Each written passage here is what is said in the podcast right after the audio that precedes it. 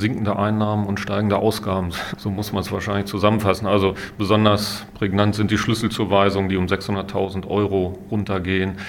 Äh, und in den Ausgaben, ja, wir haben äh, die Inflation, äh, dadurch sind die Personalkosten gestiegen. Das betrifft einerseits unsere Personalkosten, die direkt im Haushalt dargestellt werden, Andererseits natürlich auch die Zuschüsse an die Kindergärten, die ja auch hauptsächlich aus den dortigen Personalkosten resultieren.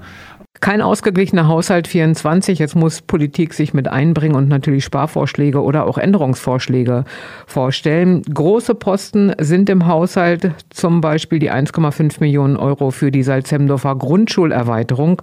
Aber auch die Stützmauer Tüster-Beke muss erhalten werden oder der Anbau im Servicebüro des Rathauses oder auch ein Fahrstuhl in der Oldendorfer Grundschule. Als großer Posten äh, haben wir die Sanierung des Naturerlebnisbades eingesetzt mit Kosten von 1,5 Millionen.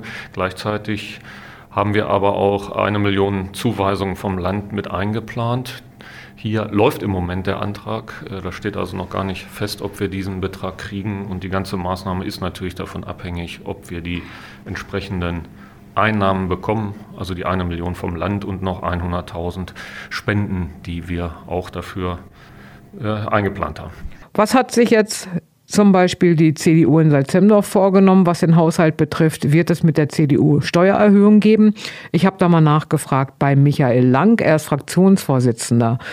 Die Gespräche in seiner Partei, die laufen aber erst noch richtig. Das ist eine schwierige Frage, aber wenn wir uns den Haushalt anschauen, glaube ich, und das ist meine persönliche Meinung, werden wir da leider nicht drum rumkommen.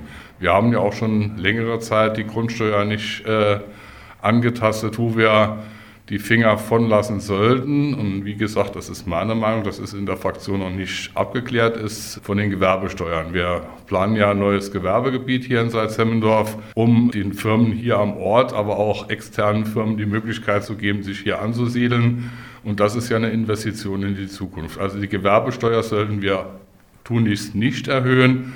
Aber bei den Grundsteuern könnte ich mir vorstellen, dass das ein Weg ist. Wir werden die drei Millionen Defizit nicht ausgleichen, aber ein Weg ist, um auch der Kommunalaufsicht zu signalisieren, dass wir alles tun, um von diesem Defizit runterzukommen. Die CDU und auch die Mehrheitsgruppe aus SPD, Grünen und FDP in Salzhemdorf treten jetzt in die Haushaltsberatungen ein. Kommt eine Grundsteuererhöhung? Rechnet der Bürgermeister Clemens Pommerening damit? Also die Realsteuerhebesätze werden sicherlich diskutiert werden in diesem Zusammenhang. Es ist ja fast noch der, der einzige Schraube, an der wir drehen können, um unsere Einnahmen zu erhöhen.